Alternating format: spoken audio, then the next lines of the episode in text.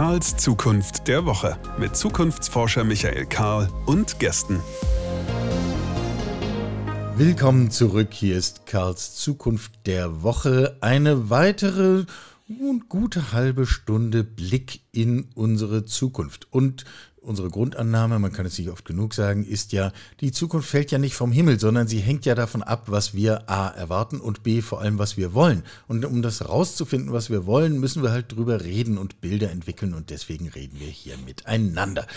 Wir wollen heute in die Tiefen des menschlichen Körpers einsteigen. So kann man es wahrscheinlich sagen. Also so wie wir bei Google Maps nahezu beliebig reinzoomen können, so wollen wir das heute in unsere menschlichen Körper tun. Äh, also genauer, ich sage immer wir. Ich kann das nicht, aber der Klaus, der mir gegenüber sitzt, der kann sowas. Hallo Klaus, wie schön, dass du da bist. Servus Michael, grüß dich. Klaus Wagenbauer, Physiker, lange an der TU München tätig, Gründer von Plectonic Biotech. Richtig ausgesprochen? Korrekt. Ähm, man könnte vielleicht auch dazu sagen, Planktonic ist in Kürze gefördert von Sprint, der Agentur für Sprunginnovationen, hier in Leipzig ansässig. Wer darüber mehr wissen möchte, Rafael Laguna, der Kopf, der das aufgebaut hat, war hier auch schon im Podcast. Aber das nur so als Seitenbemerkung. Äh, Klaus, wer dich googelt, findet dich A sofort und immer gleich das Stichwort dazu, er will die Krebsbehandlung revolutionieren. Passt der Schuh oder ist das ein bisschen plakativ? Das ist wahrscheinlich schon sehr plakativ. Allerdings ist es natürlich auch als Startup notwendig, um die notwendige Aufmerksamkeit auf sich zu ziehen. Und ähm, er trifft zu einem Drittel, würde ich sagen. Ich mache das natürlich mit meinen beiden äh, Mitgründern und Kollegen, dem, dem Jonas und dem Benjamin, ähm, wo wir uns vor ja, nahezu fast vier Jahren auf, auf die Reise gemacht haben nach unseren Doktorarbeiten, ähm, das Erlernte sozusagen ähm, in der, was wir in der Promotion eben erlernt haben im, im Bereich der DNA-Nanotechnologie, ähm, Richtung Anwendung zu treiben. Und da haben wir eben eine große Lücke im Bereich der Krebstherapien gesehen, wo, wo wir es versuchen, einen Mehrwert zu generieren, zu leisten. Und wenn es hinhaut, wäre es eine Revolution. Das stimmt dann wahrscheinlich schon. Okay, also wir sind noch unterwegs. Aber jetzt müssen wir mal die Idee verstehen. Also es geht um sehr kleine ich lese mal das Stichwort Roboter. Das ist wie Science Fiction aus den 70er Jahren, wenn, wenn du mich fragst. Also ihr, ihr baut irgendwas, was dann in meinem Körper sehr klein als Roboter tätig ist. Korrekt? Im, im, im Großen und Ganzen korrekt. Ähm, Im Detail ähm, bauen wir eben aus DNA, also wir verwenden die, die Technologie als DNA-Origami. Ähm, Origami deswegen, weil es ist die, die Kunst des Faltens. Man kennt es dass man Papier in, in jede beliebige Form faltet. Was wir letztendlich machen, ist, äh, wir falten DNA mhm. in ganz, ganz kleine Strukturen. Ähm, die können nahezu eine beliebige Form und Größe annehmen, aber sind nur wenige Nanometer groß. Und ein Nanometer, Entschuldigung, wir müssen wirklich aufpassen, dass wir niemanden verlieren. Ein Nanometer hat äh, ist. Also, wenn, wenn du dir deine, deine schönen Haare nimmst und ein Tausendstel davon, dann bist du ungefähr auf der Größenordnung von einem Nanometer. Okay, gut. Ja? Genau. Und auf der Größenordnung ähm, sind eben diese, nennen wir es mal Roboter, und die sind jetzt eben von uns so gebaut, dass sie in der Lage wären, ähm, Krebszellen zu bekämpfen. Und was wir da letztendlich machen ist, es gibt ja verschiedene Ansätze, Krebs, Krebs zu bekämpfen. Ähm, wir versuchen das körpereigene Immunsystem wiederzugewinnen. Mhm ähm, sozusagen die Immunzellen ähm, wieder direkt auf den Krebs drauf zu steuern, dass eben die Immunzelle äh, noch mehr die Chance hat, ähm, diese entartete körpereigene Zelle, also die Krebszelle, eben zu bekämpfen. Und das ist ja, äh, wenn ich es richtig verstehe, im Grunde der gegenteilige Ansatz von dem, was wir heute tun, weil äh, da, wo es Chemotherapie ist, machen wir im Grunde erstmal alles platt, inklusive der körpereigenen Immunabwehr. Genau, also das plakativ gesprochen ist das sozusagen der Gießkannenansatz, wo du erstmal alles platt machst, auch in der Hoffnung eben, dass du die Krebszellen erwischt. Ähm, unser Ansatz wäre hoffentlich deutlich gezielter. Mhm.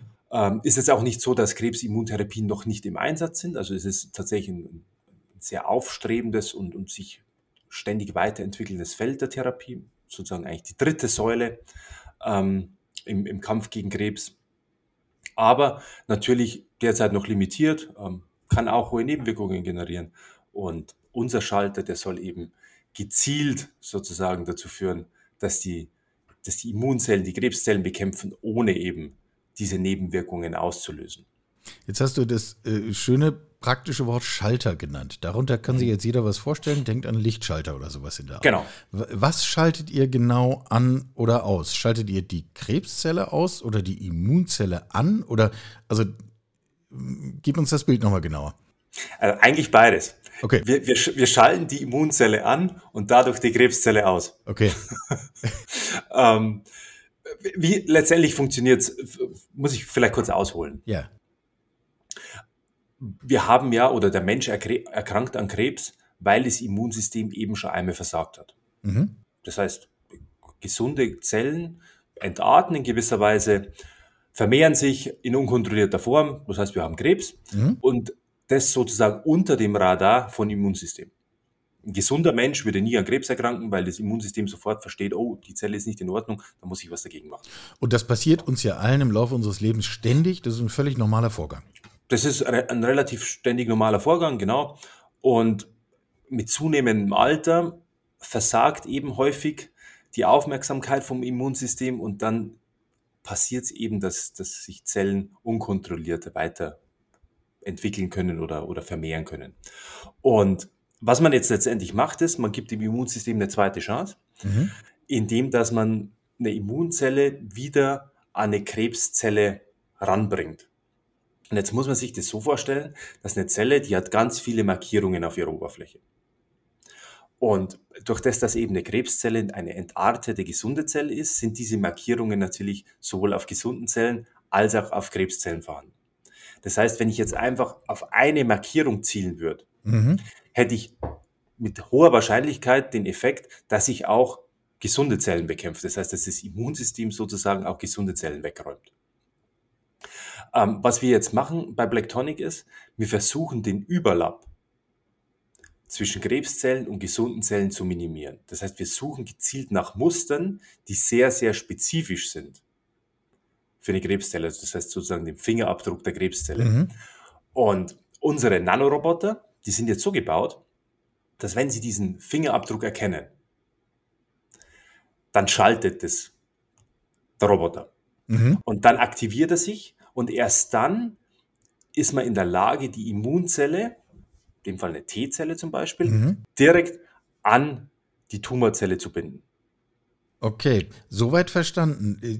Jetzt aber, woraus besteht dann so ein Roboter? Also ich meine, ich habe jetzt so Vorstellungen von so einer kleinen Kapsel oder äh, irgendwie sowas, aber das ist wahrscheinlich laienhafter Blödsinn. Ja, man, also, laienhafter Blödsinn will ich gar nicht sagen. Also man, man kann sich es tatsächlich vereinfacht als Kapsel vorstellen und dass die Kapsel dann einfach aufgeht. Mhm. Und wenn die aufgeht, dann kann die Immunzelle dran, dann sind die ganz nah zusammen und dann hat die Immunzelle eben Zeit, diese Krebszelle abzuscannen und dann erkennt sie es hoffentlich, dass es eine Krebszelle ist und dann wird sozusagen die, die Tötung der Tumorzelle eingeleitet. Und muss dieser Roboter jetzt für jeden Krebs bei jedem Menschen einzeln entwickelt werden? Oder gibt es tatsächlich Marker, die, die so ein Roboter in deinem wie in meinem Körper finden würde? Also allgemein gesprochen musst du natürlich für jede Indikation, also für jede Krebserkrankung, musst du dein Medikament einzeln prüfen. Mhm. Das heißt, du, du, wirst immer durch die klinischen Phasen gehen müssen. Jetzt, das ist für Brustkrebs zum Beispiel anders als für Prostatakrebs oder, oder für Bauchspeicheldrüsenkrebs. Ähm, was wir aber bei Brectonic entwickeln, ist sozusagen eine Plattformtechnologie. Mhm. Das heißt, der Schalter an sich, den wollen wir so weit entwickeln, dass es ein genereller Ansatz ist, auf dem ich dann mich weiterentwickle, entweder Richtung Brustkrebs oder Richtung Prostatakrebs oder gegen eine zum Beispiel Blutkrebserkrankung. Aber diesen Schalter muss ich natürlich mit speziellen Antikörpern, die eben den Fingerabdruck, wie ich vorhin erwähnt habe, erkennen, ausstatten. Und die sind natürlich für jeden Krebs anders. Wäre natürlich traumhaft, wenn ein Schalter alle Krebs ähm, Erkrankungen lösen wird, aber das wird höchstwahrscheinlich nicht der Fall sein. Also geht es darum, den Prozess so einfach zu machen, dass dann man nicht jedes Mal in der Forschung bei Null anfangen muss, sondern das dann genau. irgendwie adaptieren kann. Das ist, das ist unser Ziel für die nächsten Jahre. Ja. Ähm, letzten Endes ist das nicht dann der Traum der personalisierten Medizin, dass sozusagen es Hightech gibt, die nur auf meinen Körper und mein spezifisches Krankheitsbild abgestimmt ist?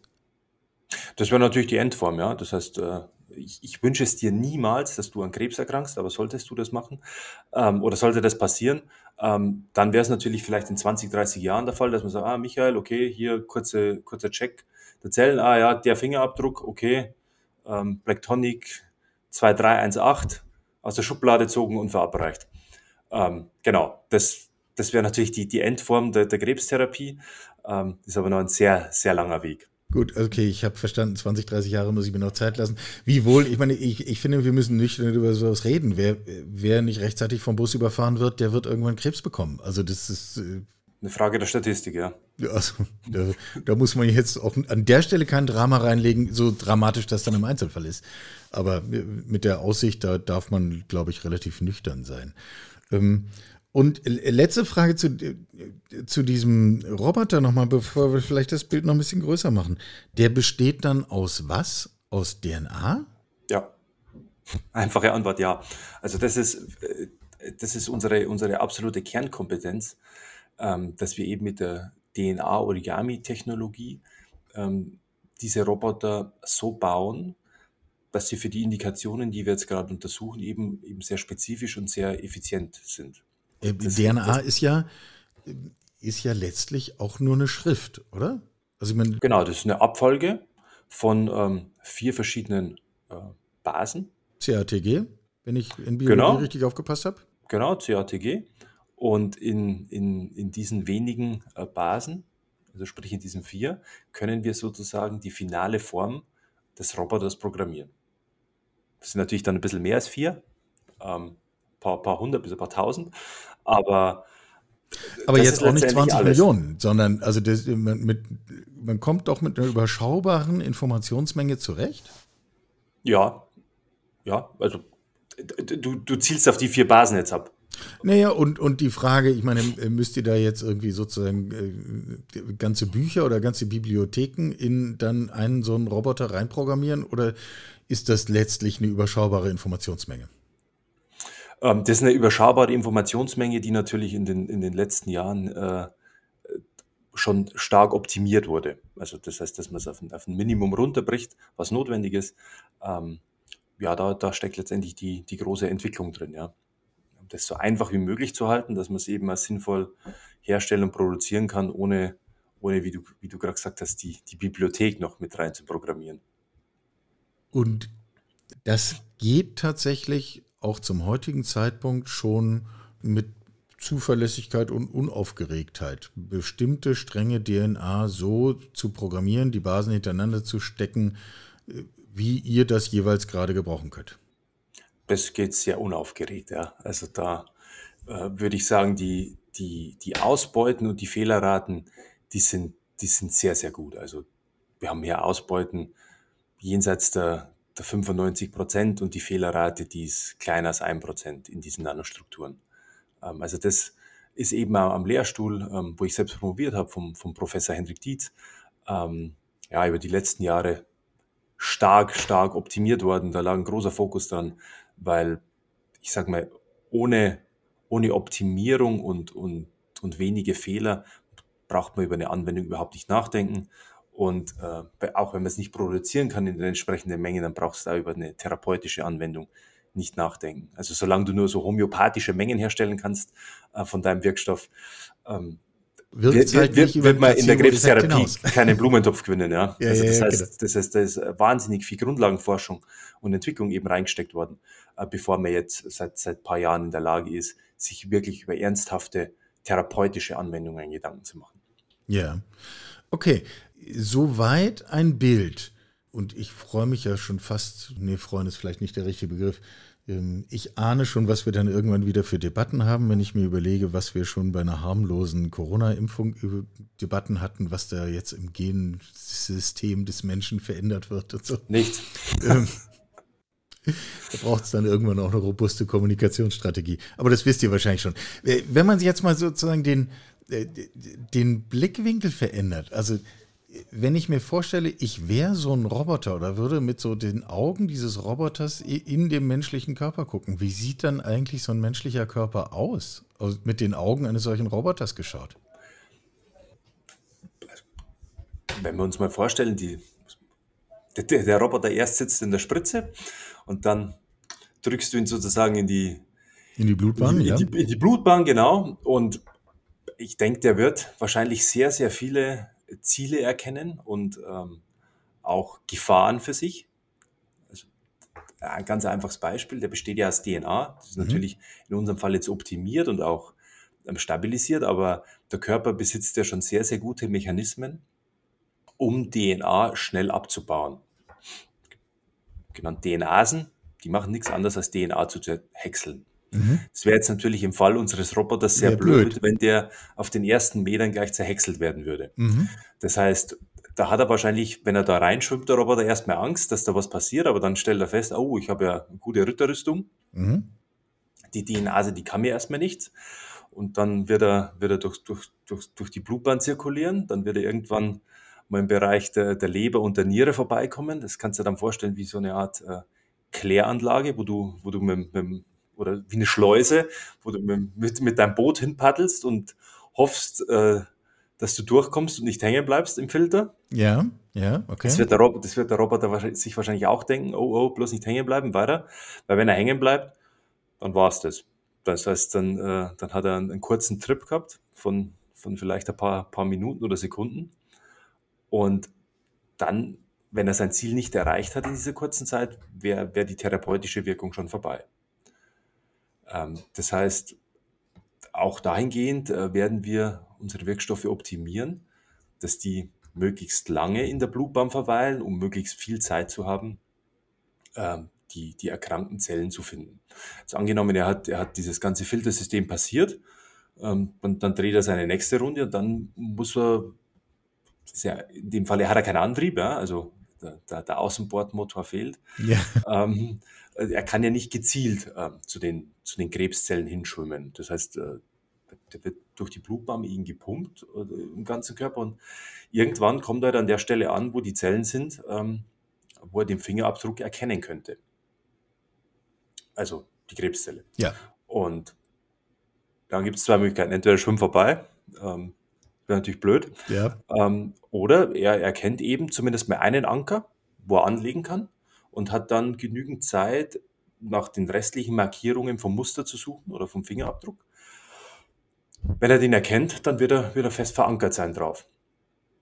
Und dann ist er eben in der Lage, zirkulierende Immunzellen, die zirkulieren auch sehr, sehr häufig im, im, im Körper rum, ähm, eben auch zu schnappen mit seinem, mit seinem Lasso. Ja?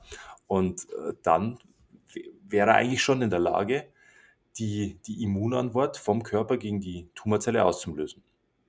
Und was er, was er dann macht, aber das ist jetzt eher Vision, was heißt Vision, ja, das, da gibt es natürlich Publikationen und Studien dazu, aber das ist natürlich auch sehr schwer, das, äh, das live sozusagen sich anzuschauen. Also der, der, der Roboter wird dann sehen, wie sich zwischen einer Tumorzelle und einer Immunzelle eine Synapse bildet. Mhm. Die ist, ähm, ich sage mal, hundertfach größer als der Roboter selbst. Mhm. Ähm, und da pumpt die Immunzelle dann Gift, einfach gesprochen, in die Tumorzelle rein, was dazu führt, dass die Tumorzelle relativ schnell abstirbt. Und nachdem das passiert ist, wird die Immunzelle irgendwann weggehen.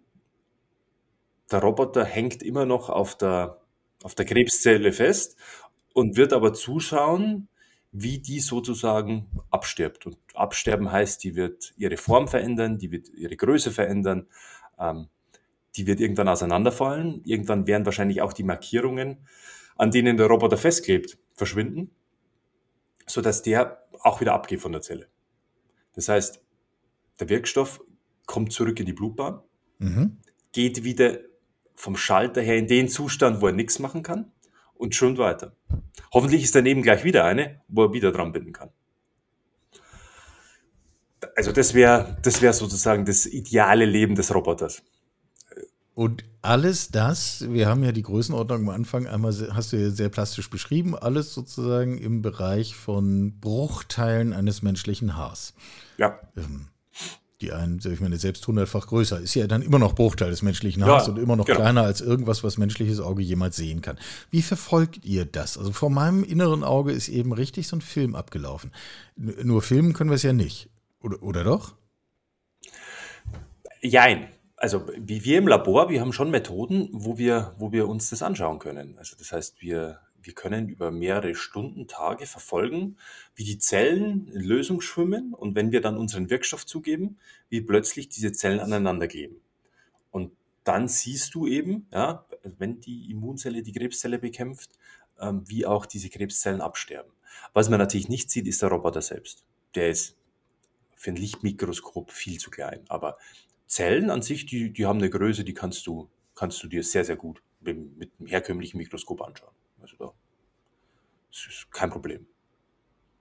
Und da muss man sich den Teil, der wirkt, sozusagen noch dazu denken. Ne? Genau, das ist, das ist dann äh, starke Vorstellungskraft. Äh, wie der, wie der Roboter an sich ausschaut, gibt es natürlich andere Mikroskope, sogenannte Elektronenmikroskope, die erlauben es dir, den sehr, sehr schön anzuschauen.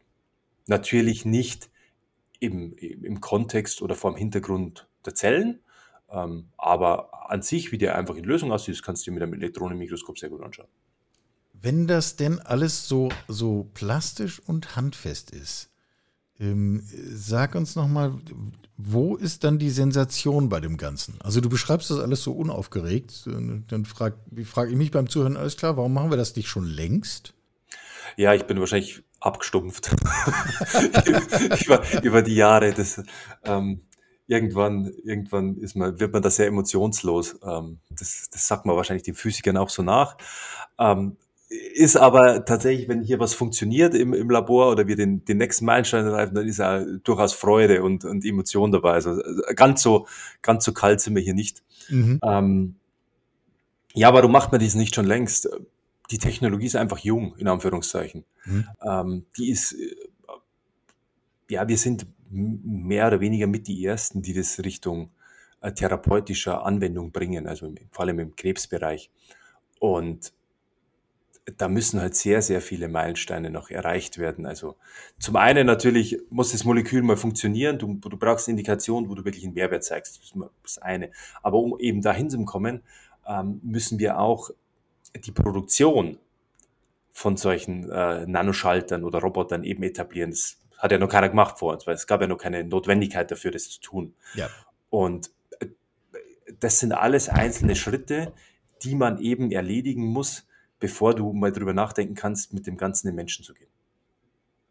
Mhm. Also da, sprech, da sprechen wir ja nicht nur von, da sitzt, sitzt jetzt ein Forscher im Labor, der stellt mal so, so zwei Liter davon her und dann gehen wir in die Klinik und, und, und, und spritzen das dem nächsten Patienten, sondern es muss ja nach, nach höchsten Standard ähm, und Qualitätskontrollen erfolgen. Wir alle haben das ja auch mitbekommen in der Corona-Pandemie, äh, wie aufwendig das war, dann diesen Impfstoff in großen Mengen entsprechender der Regularien herzustellen. Das konnten dann auf einmal weltweit gar nicht mehr so wahnsinnig viele, nicht? Genau. Und ich würde sagen, äh, DNA-Origami oder DNA-Nanostrukturen in diesen Mengen, in dieser Qualität herzustellen, mit dem hat sich bis jetzt noch keiner beschäftigt. Mhm. Ähm, das heißt, ähm, es wird Entsprechend kann es auch noch keiner. Genau, deswegen kann es auch noch keiner und das wird auch an uns sein, zumindest diesen Prozess in, in seinen Einzelheiten und in seiner Detailtiefe äh, zu etablieren, bevor man dann natürlich an, an Hersteller geht, die dafür ähm, ja, vorgesehen sind, um, um das einfach in, in, in deutlich größeren Mengen herzustellen als im Labormaßstab. Aber die Arbeit wird uns keiner abnehmen, ähm, dem sind wir uns auch bewusst. Äh, das heißt, das müssen wir einfach selbst übernehmen. Mhm. Jetzt fällt es mir, und ich bin der Nicht-Physiker und der Nicht-Nano-DNA-Technologe hier, äh, fällt es mir aber relativ leicht, mir die Frage zu stellen, wenn ich denn so eine Technologie etabliere, die quasi gezielte Botschaften in den Körper schicken kann, mhm. dann müsste ich damit ja auch ganz andere Sachen machen können, als nur Immunzellen auf Krebszellen zu jagen. Ähm, Im Prinzip müsste das doch für Befehle jeder Art gehen, oder? Ja, im Prinzip ja. ähm, ich würde auch behaupten, dass bei Krebstherapien noch lange kein Ende ist. Mhm. Ähm, es ist nur so, du musst halt an irgendeinem Punkt einfach mal anfangen. Ja. Und die Mission der Black Tonic ähm, ist, dass wir eben die Krebstherapie ähm, versuchen wollen zu verbessern mit Hilfe von unseren DNA-Origami-Schaltern. Und wenn das erfolgreich ist, und für, mit erfolgreich meine ich jetzt nicht, dass wir im, hier bei uns im Labor mal äh, ein, ein, paar erfolgreiche Experimente gemacht haben, sondern wenn das wirklich erfolgreich in die Klinik überführt werden konnte. Das heißt, dass wir zeigen können. Wir reden über einen globalen Maßstab. Oder zu, also zumindest, dass es, dass es am Menschen getestet worden ist. Okay. Ähm, weil dann konnten wir zeigen, ja, wir können es herstellen. Mhm. Das ist ja, ist ja für viele, viele Therapien ein Showstopper. Du kannst ja oft sehr gute Laborergebnisse haben, dann stellt sich raus, wir können es in den Mengen, wo wir es bräuchten, wir gar nicht herstellen. Mhm. Mhm. Ähm, dann, äh, der nächste Schritt war natürlich, dass wir durch die regulatorischen Behörden ein, ein Okay bekommen haben, dass es uns erlaubt, eben äh, die, die, die, ich sage mal, die Versuche oder die Therapie am Menschen durchzuführen. Und idealerweise stellt man dann in der klinischen Phase 1 eben fest, dass das Molekül, das wir verabreicht haben für diese Krebsindikation, nicht toxisch ist, dass es zu keinen dramatischen Nebenwirkungen kommt und man vielleicht sogar idealerweise einen therapeutischen Effekt sieht. Das ist jetzt nicht zwangsläufig notwendig in der Phase 1-Studie, ähm, aber wäre natürlich schön zu sehen. Ähm, und ich sage mir, das sind jetzt drei, vier, fünf Punkte gewesen, ähm, die absolut entscheidend darüber werden, ob, ob man auch in, in zehn Jahren noch über Therapien mit Hilfe von DNA-Origami nachdenken wird oder nicht. Und angenommen, das ist alles erfolgreich, so wie ich es gerade beschrieben habe, klar, dann, dann ist natürlich ein neues Feld eröffnet, wo du dir auch wirklich Gedanken machen kannst, kann ich vielleicht nicht nur auf Krebstherapien gehen, kann ich auf ja, Autoimmunerkrankungen gehen. Ist ja, ist ja der gleiche Effekt, nur andersrum. Ähm, kann ich auf Exakt. Infektionskrankheiten gehen. Mhm. Ähm, es gibt viele, viele Ansätze, äh, die man verfolgen kann. Virentherapien sind auch sehr interessant. Da gibt es tatsächlich auch in München ein anderes Startup, das mit einer ähnlichen Technologie sich das anschaut. Ähm, ja, das sind alles, alles sehr offene Fragen. Ähm, natürlich, die einen großen medizinischen Bedarf abdecken würden. Aber wie, das, das trifft jetzt die Blacktonic nicht allein, ja, sondern das ist, glaube ich, das hat, hat jede große Pharmafirma schon getroffen. Irgendwann musst du halt mit zeigen, das funktioniert und dass du, dass du nicht Menschen damit umbringst. Also dass, dass du eher, eher einen Benefit lieferst als einen, als einen Schaden. Und ich glaube, dieser, diese Herausforderung müssen wir uns genauso stellen. Wie sicher bist du da oder seid ihr da, Stand heute, dass dieser Benefit tatsächlich, sagen wir mal, in den nächsten 10, 20 Jahren möglich ist? Ja, ich würde es ja nicht machen, ja, wenn ich nicht dran glauben würde. Ähm, also ich bin mir sehr sicher, dass wir, dass wir Schalter oder, oder Roboter bauen können, ähm, die einen Mehrwert liefern werden. Mhm. Ähm, ich bin mir auch sicher, dass wir die produzieren können. Mhm. Ähm, über die Kosten der Produktion, Stand derzeit oder Schätzungen derzeit, wird es nicht ähm, exorbitant teuer werden. Also das ist im, im Rahmen von Therapien, die es schon gibt. Mhm. Ich glaube, die wirklich große Unbekannte ist eben, was passiert, wenn du wenn du dieses DNA-Origami mit, mit Antikörpern dran ähm, in den Menschen spritzt. Da gibt es natürlich viele Möglichkeiten, wie du das von vornherein schon ein bisschen abfedern kannst und Voruntersuchungen machen kannst. Also gibt es irgendeine Immunantwort des Körpers dagegen. Ähm, es gibt sogenannte Anti-Drug Antibodies. Also das heißt, dass der Körper Antikörper gegen den Wirkstoff entwickelt. Mhm. Das heißt, der, der, der impft sich sozusagen selbst. Sollte das passieren, ist der Spaß schnell vorbei. Ist der Spaß schnell vorbei, ja. Also dann ist wahrscheinlich nicht gefährlich, aber es passiert auch nichts. Ähm, ja, also da und, und da können eben viele solche Sachen passieren, die du, die du eigentlich ehrlicherweise erst rausfinden wirst, wenn du wirklich ein Menschen bist. Du kannst natürlich viele Studien am Affen und in anderen Tieren vorher durchführen. Ähm, aber da gibt es auch sehr prominente Beispiele, wo, wo Affenstudien, also die waren kristallklar, ja, also da, wo jeder oh, perfekt. Und äh, der erste Schuss im Menschen, äh, dann sind viele Patienten auf der, auf der Intensivstation gelandet, weil eben das Affenmodell doch nicht eins zu eins auf Menschen übertragbar ist. Ja, diese, also die ganzen Herausforderungen gibt es, äh, da sind wir uns auch bewusst. Aber andererseits, wenn es die nicht geben wird, dann wären wir wahrscheinlich auch nicht die Ersten, die es machen würden. kann ich persönlich völlig nachvollziehen. Ich habe das schon oft in meinem Leben gedacht, äh, wahrscheinlich es gehört zu meinen Mustern, dass die Existenz einer Herausforderung schon ein guter Grund ist, sie anzunehmen. Ähm, das muss man dann irgendwann mit sich mal klarstellen, dass man halt dazu neigt, sich mit solchen Themen zu beschäftigen. Ähm, Glückwunsch, wenn ihr das so relativ unaufgeregt regeln könnt. Gib, versuch uns nochmal auf einer anderen Ebene ein Bild zu geben. Ähm, du hast eben sehr, sehr plastisch geschildert, was wir, dass es Dinge gibt, die wir wissen und dann durchaus auch noch komplexe Zusammenhänge, von denen wir eine, eine begründete Vorstellung haben, aber das würden wir wahrscheinlich nicht Wissen nennen, weil wir es auch einfach noch nicht abschätzen können. Stichwort, was passiert dann, wenn zum Beispiel eine solche Technologie in den Menschen gebracht wird?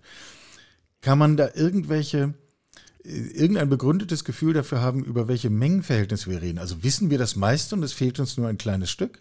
Oder wissen wir ein Stück und haben nicht mal eine Vorstellung davon, wie viel Wissen uns eigentlich hinten raus noch fehlt? Oh, das ist eine, eine sehr gute Frage. Also ich, ich würde sagen, was wir wissen oder glauben zu wissen, ist, wie der Wirkmechanismus ist mhm. von, von unserem Schalter. Ähm, was wir nicht wissen, ist, wie er, glaube ich, im humanen Kontext sich verhält. Und wie ich vorhin schon erwähnt habe, da gibt es eben Modellsysteme im, im Tier oder, oder auch im, im, im Bereich der, der Laborversuche, wo du dir eben ein gewisses Gefühl erarbeiten kannst oder, oder das, Minim, das Risiko versuchst zu minimieren. All das werden wir natürlich machen. Ähm, das ist auch der Plan in den nächsten Jahren, eben dieses Risiko so stark wie möglich zu minimieren. Aber ein gewisses Restrisiko, von, wo man einfach nicht weiß, was passiert, besteht immer. Und das ist aber jetzt auch nicht tatsächlich für, für unsere Technologie irgendwie exklusiv. Vielleicht da noch mehr exklusiv, weil du noch weniger weißt. Ähm, das hat nahezu meiner Meinung nach jedes therapeutische Molekül, jeder Antikörper, äh, den du versuchst in die Klinik zu überführen da, da gibt es immer das Restrisiko, dass irgendwas mit diesem Molekül, mit dem Antikörper ist, wo der Körper einfach komisch reagiert und dann war es das. Also deswegen scheitern ja auch noch sehr viele Wirkstoffe in den klinischen Phasen 1 bis 3. Wenn man es von vornherein alles wüsste und auf was man optimieren könnte und muss, dann glaube ich, hätten, bräuchten wir deutlich weniger Studien, mhm. weil wir ja wissen, Antikörper X läuft so und so und, und in zwei Jahren ist der am Markt, weil er macht keine Probleme. Die Realität sieht ihm im Augenblick anders aus, allerdings ähm, tut sich da gerade sehr viel. Also man versucht jetzt schon über AI und, und äh, Machine Learning diese Risiken so weit wie möglich zu minimieren. Oder eben in, in einen Kontext zu bringen oder die ganzen Informationen, die du eben aus diesen klinischen Studien, die in den letzten x Jahren gelaufen sind, eben so auszuwerten, dass du es auf, auf dein Molekül eben übertragen kannst und verbessern kannst.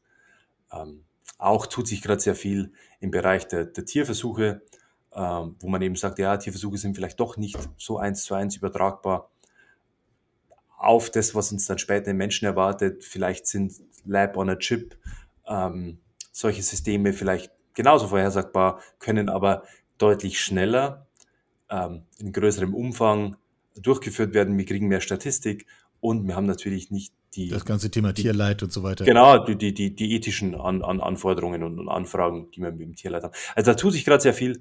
Ähm, genau, da ist die Blacktonic auch tatsächlich sehr wachsam, ähm, dass man da am, am, richtigen Zug aufspringt, um eben am möglichst schnell die Validierung zu erlangen. Ja. Wenn wir zum Schluss nochmal das große Bild wagen es gehört ja zu den letztlich wahrscheinlich frustrierenden Erkenntnissen über unseren Körper, dass er die Eigenschaft hat, sich irgendwann gegen sich selbst zu wenden ähm, und gar keine Hilfe von außen braucht. Wir müssen ja gar nicht auf den Bus warten, der uns überfährt, haben wir vorhin schon das Bild bemüht, sondern er wendet sich in Teilen laufend gegen sich selbst, hat gewisse Mechanismen, das dann wieder einzudämmen, die funktionieren dann mal und dann funktionieren sie wieder nicht und dann haben wir Krebs oder was auch immer. Ähm, ist ein Bild vorstellbar, auch dank solcher Eingriffe, gesetzt, das funktioniert alles, wo unser Körper aufhört, sich gegen sich selbst zu wenden? Oder ist das pure Fantasie? Wahrscheinlich ist es Stand heute pure Fantasie, weil man äh, so wenig verstanden hat. Also man hat natürlich ein paar Mechanismen verstanden und angenommen, die könnte man jetzt mit, mit unserer Technologie oder mit irgendeiner anderen Technologie einfach ausschalten, ja, dass, dass, dass diese Autoimmunerkrankung oder Krebserkrankung nicht funktioniert. Wahrscheinlich wird der Körper relativ schnell Mechanismen entwickeln, wie er das wieder umgeht. Mhm.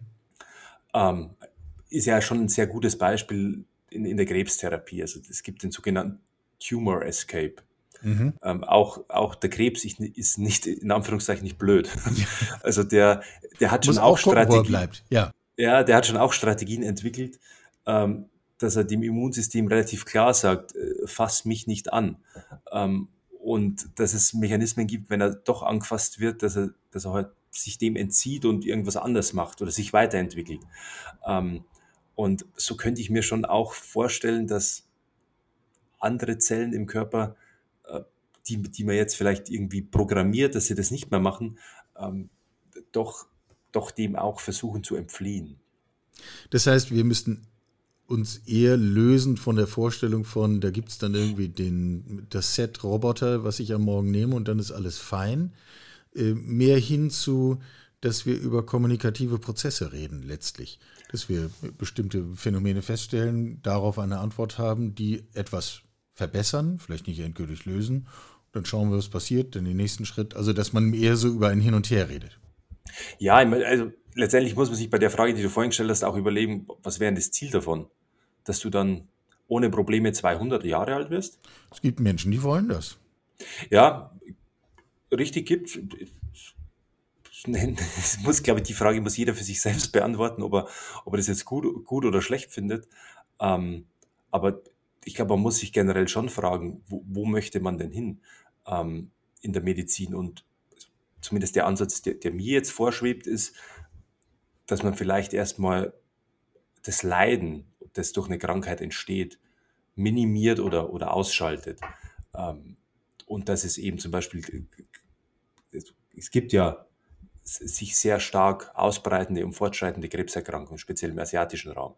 Ähm, verschiedene Faktoren geschuldet, dass man eben, und, und da wird es eben speziell im, im, Bereich Lungenkrebs zu, zu massiven Problemen in den nächsten Jahren kommen, dass man da eben Therapien entwickelt, um das Leid dieser Patienten, dieser zukünftigen Patienten eben zu minimieren. Mhm. Ähm, also das steht jetzt zumindest bei mir erstmal im Vordergrund.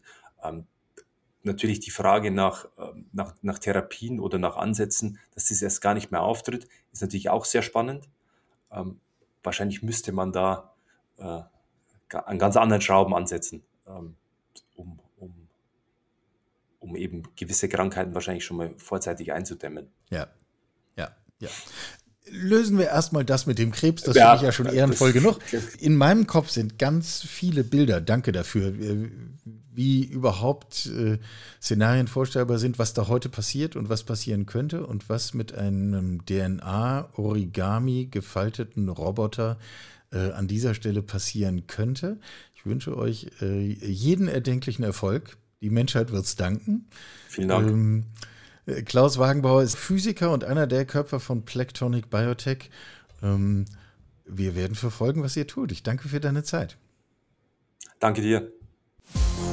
Sie hörten Karls Zukunft der Woche, ein Podcast aus dem Karl Institute for Human Future.